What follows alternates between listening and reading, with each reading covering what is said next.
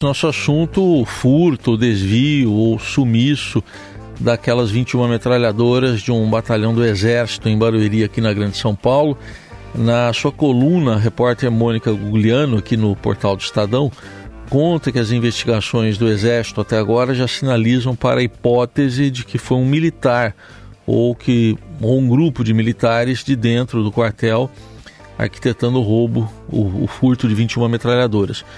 Por isso que a força mantém o aquartelamento já há, hoje há oito dias de 480 militares e não deixará ninguém sair enquanto todas as investigações e possibilidades não forem esclarecidas, está contando a Mônica aqui na coluna. Oficiais disseram à coluna que a decisão de impedir a saída dos aproximadamente 480 militares que estão incomunicáveis, sem celular, sem poder receber qualquer visita, foi tomada a decisão para evitar qualquer tentativa de destruição de provas e eles acreditam que está próximo o esclarecimento eh, de como tudo isso aconteceu. E para conversar com a gente sobre isso, tentar entender um pouco mais das consequências que pode ter um armamento desse aí na mão de criminosos, por exemplo, convidamos para uma conversa Roberto, Roberto Shoa, que é conselheiro do Fórum Brasileiro de Segurança Pública. Tudo bem? Bom dia, obrigado pela presença. Bom dia, um prazer estar aqui podendo conversar com vocês. Bom, primeiro eu queria uma, uma avaliação sua de como o Exército está se conduzindo. Enfim, tem, lógico que uma investigação, uh, num primeiro momento, tem que ser muito sigilosa, mas a conduta até aqui, qual a sua avaliação? Eu acho que eu, eu tenho observado, através principalmente da imprensa, né, porque a gente, o Exército ele não tem divulgado muitas informações, mas a gente tem que partir do princípio de que o Exército não tem como atividade fim investigação. Ele não tem o treinamento para fazer investigação. Eu acho que o Exército está tratando o problema como um assunto interno, mas eu acho que está deixando de lado a questão que essas armas já saíram de lá, já se tornaram um problema de segurança pública. Então, eu acho que o Exército poderia ter convidado, por exemplo, a Polícia Federal para contribuir nessa investigação, porque já não é mais somente uma questão interna. A gente está falando em 13 metralhadoras de calibre .50 e 8 ponto calibre .762 que já estão em circulação e provavelmente chegarão até criminosos. E isso terá impacto na segurança pública. Eu acho que o, o Exército, nesse momento, quanto mais tempo ele demora para pedir auxílio e para divulgar essas informações para outras forças, é um tempo precioso que se perde para chegar a essas armas. Bom, e essa suspeita aí em cima, num primeiro momento, de, acho que dá para falar, 480 pessoas, que afinal de contas estão sendo mantidas lá aquarteladas, 480 militares. É, como é que o senhor vê essa conduta? Ah, é uma questão interna dos militares. Eu não vejo efetividade nisso. Você pegar e manter 480 pessoas, você vai pegar o depoimento das 480 pessoas? Quer dizer, esse é o objetivo? O objetivo é o quê? Evitar destruição de provas? Mas se essas, se essas armas já saíram de lá, o interesse é ir atrás das armas. Eu acho que esse é o problema. O Exército não tem treinamento adequado para fazer investigação. Eu acho que a Polícia Federal já devia estar atuando, ou a Polícia Civil de São Paulo, para ir atrás dessas armas. E aí você ter o foco nas pessoas que têm envolvimento direto com, essa, com, com o manejo dessas armas. Porque a gente está falando metralhadoras .50 que pesam cada uma cerca de 50 quilos. Então a gente está falando em mais de meia tonelada de armamento que saiu dali. Com certeza tem o envolvimento de, no mínimo, um grupo de militares. Agora você prender, manter todo mundo lá dentro, para você ver o que, que vai acontecer, eu acho que o Exército ele trata está tratando esse problema muito mais como um problema de contenção de danos à imagem da instituição do que um problema de segurança pública, que é a preocupação de quem está de fora. É, outra manifestação, é, alguns militares, eles, eles têm, não têm falado em público, né, mas jornalistas têm ouvido alguns militares, como a nossa colega Mônica Gugliano ouviu, e um, eles têm dito, por exemplo, que essas metralhadoras é, teriam sido retiradas aos poucos para não chamar o quartel, mas o Exército chegou a dizer que o material é inservível, né, porque estaria, não estaria funcionando, iria para manutenção, mas vamos partir do pressuposto que seja mesmo inservível. Mesmo assim, seria um risco, não? Nas mãos erradas? É, a gente primeiro tem que entender o que, que eles definem como inservível.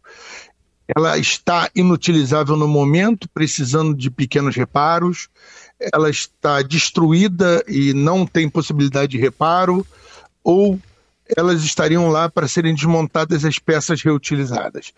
Porque isso aí a gente define os outros passos. Porque se precisa de reparo, isso será, se isso se chega a criminosos com esse armamento, eles conseguem mão de obra para fazer a manutenção dessa arma.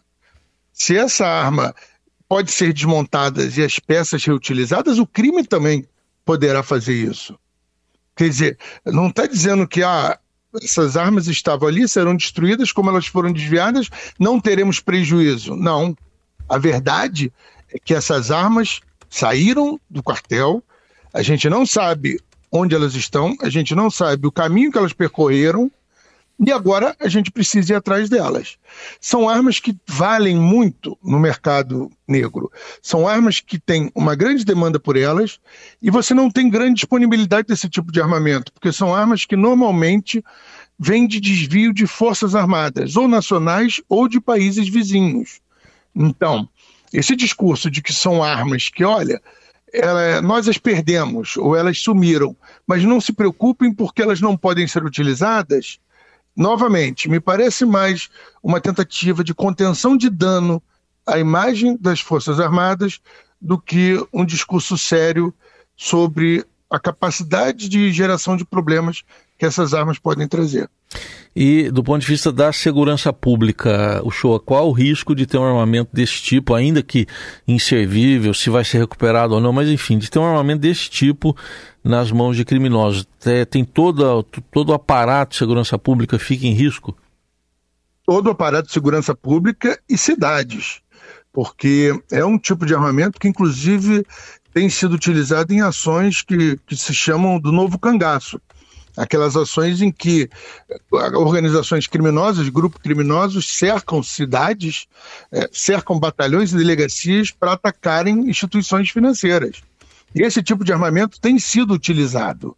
Além disso, você tem, por exemplo, em comunidades do Rio de Janeiro, recentemente nós tivemos dois helicópteros que foram alvejados provavelmente com a utilização desse tipo de armamento, porque ele tem uma capacidade de alcance de 700 metros quando atirado para o ar.